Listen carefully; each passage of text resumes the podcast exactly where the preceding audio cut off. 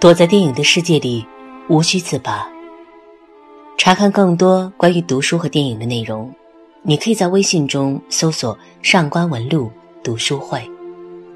各位好，我是上官文露。《西西里的美丽传说》这部电影让世界记住了一个女人，饰演玛莲娜的莫妮卡·贝鲁奇。莫妮卡是意大利国宝级的女演员，被无数人称为世界上最美丽的女人。莫妮卡是你看一眼就想知道她动起来是什么样子的女人。说她是女人性感的启蒙老师，丝毫不为过。在西西里的美丽传说中，莫妮卡告诉人们最高级的性感是美好的肉体，高雅的姿态。影片中。玛莲娜明明穿的普通又保守，却止不住她浑身散发的性感撩人，而他几乎一直面无表情，沉默不语。莫妮卡和玛琳娜的前半生很相似，从小的美人坯子，从小的万人瞩目。小时候，莫妮卡曾经烦恼，每次去逛街，每个人都盯着我，男人看着我，女人看着我，学校同学们也看着我。我感到羞耻。莫妮卡的父亲则会鼓励她：“你需要习惯，因为在剩下的人生里，还将有很多人会目不转睛地盯着你。你应该变得更强大。无论任何困难，所有人都会说变强大就好了。别人的目光让你怀疑自己，让你对美丽感到羞耻。但是不是只要自身变强大了就好了呢？”玛琳娜的故事给所有的变强论者一拳重重的闷响。她由于长得太美，而被人们合力毁灭了。自身强大有用吗？面对人们的妒和恶，玛丽娜一开始的无视足够强大，她后来的决绝冷艳足够强大，她最后的宽容足够强大。所以，真的不需要任何人去指责她不够强大。她只是没有选择去攻击、去诋毁、去伪装，因为他足够强大。或许当人都想着变得善良，也就没有那么多人想着变强大了。电影并没有过于的艺术处理，相反，电影太过于真实，对美的恶意来得太自然。从小到大，我们或多或少都曾参与其中。别说大美人。随便一个小美人，只要在我们目之所能及的地方，她免不了要被揣测、被非议、被意淫、被呵护是有的，但除了至亲，都是陌生人，短暂的便利。大多数人都与美女擦肩而过，或远远观望，并不会和她们有交集。没有那么多无缘无故的呵护，大多数人。只是在美女的荣耀和笑料中，满足了自己。所以每个人都能够与这部电影产生共鸣，或惭愧，或怨恨，或淡然，或气愤。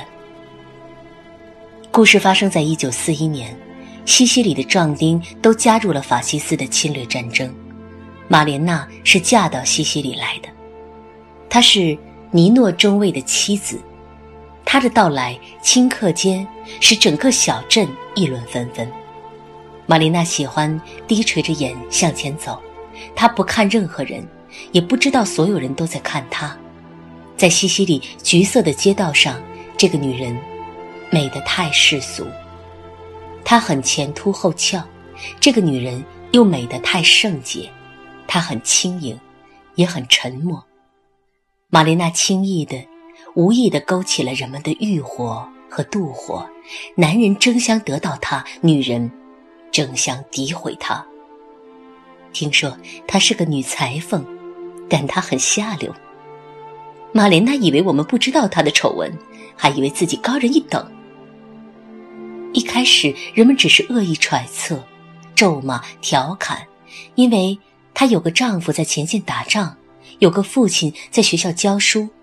身后最重要的两个男人都还在，一个女人无论怎样，都活得下去。十二岁的雷纳多爱上了玛莲娜，便每天跟踪她，偷看玛莲娜抱着丈夫的画像跳舞，看到她深情的亲吻丈夫从前线寄来的信。雷纳多和别的男人一样，渴望玛莲娜的裸体，渴望与她的一场欢爱。那些让人无脸的戏码，成天在雷纳多的脑海中上演。他幻想自己是猿人泰山，在树上抱着玛莲娜荡来荡去；又幻想自己是西部牛仔，是神枪手，颠簸的马车在枪林弹雨中穿行。他坐在车上和敌人枪战，还不忘给玛莲娜一个热吻。但雷纳多始终是和别的男人不同的。他对玛莲娜的爱里，除了色欲，还有纯情；除了占有欲，还有保护欲。透过他的眼，我们才能看到一个美的近乎下流，却始终纯情的玛莲娜。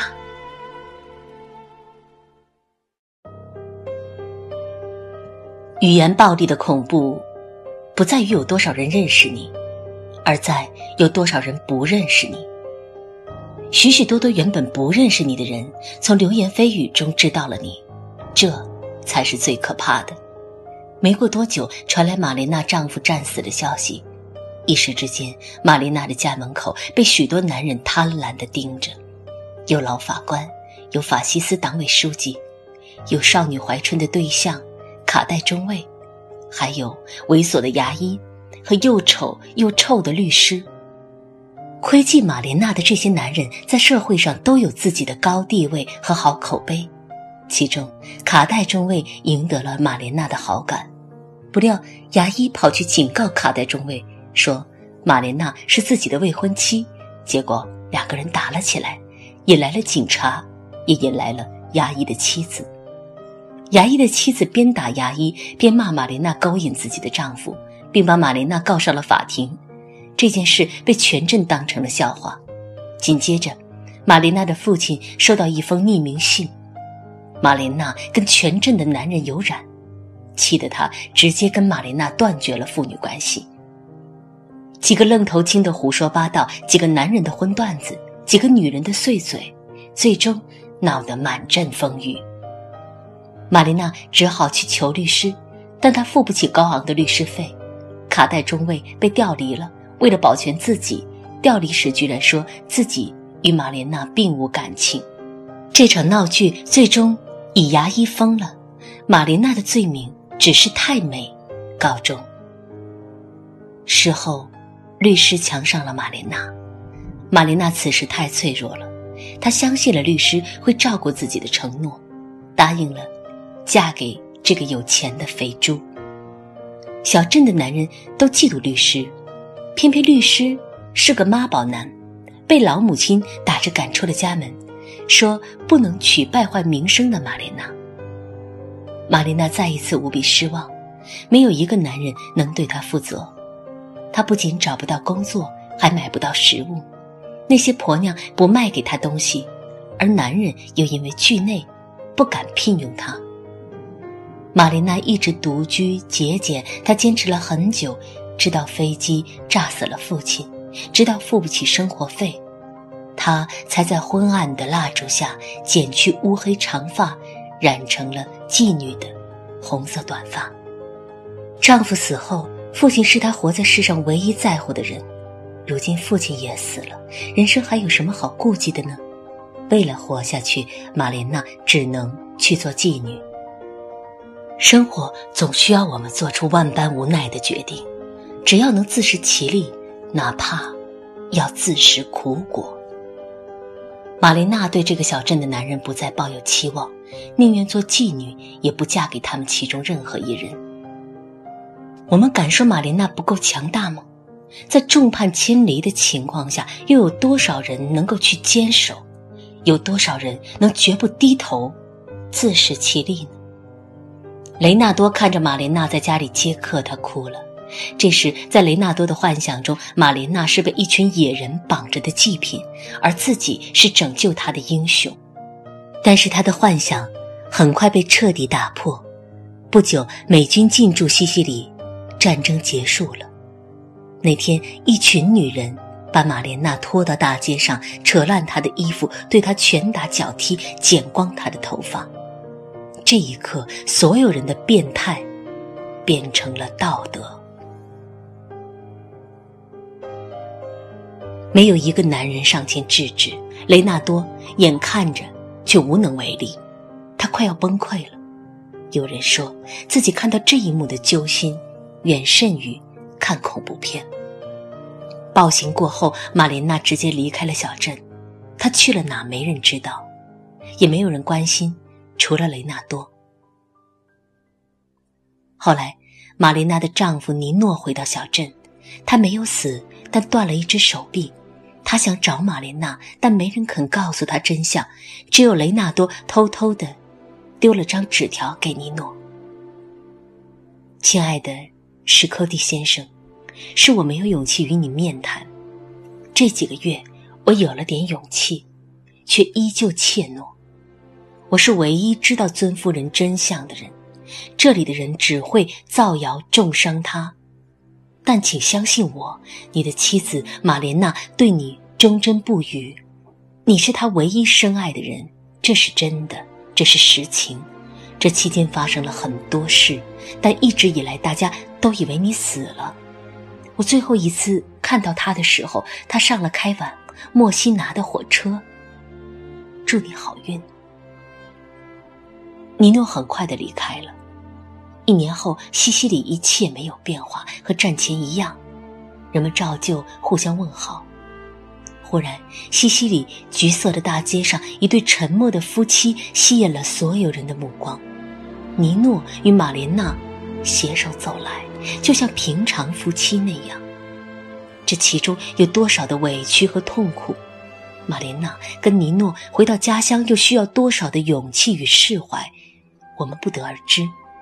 我们只能看到，当玛莲娜去买菜，那些曾经欺负过她的女人似乎完全失忆，不仅主动向玛莲娜打招呼，还送她衣服和蔬菜。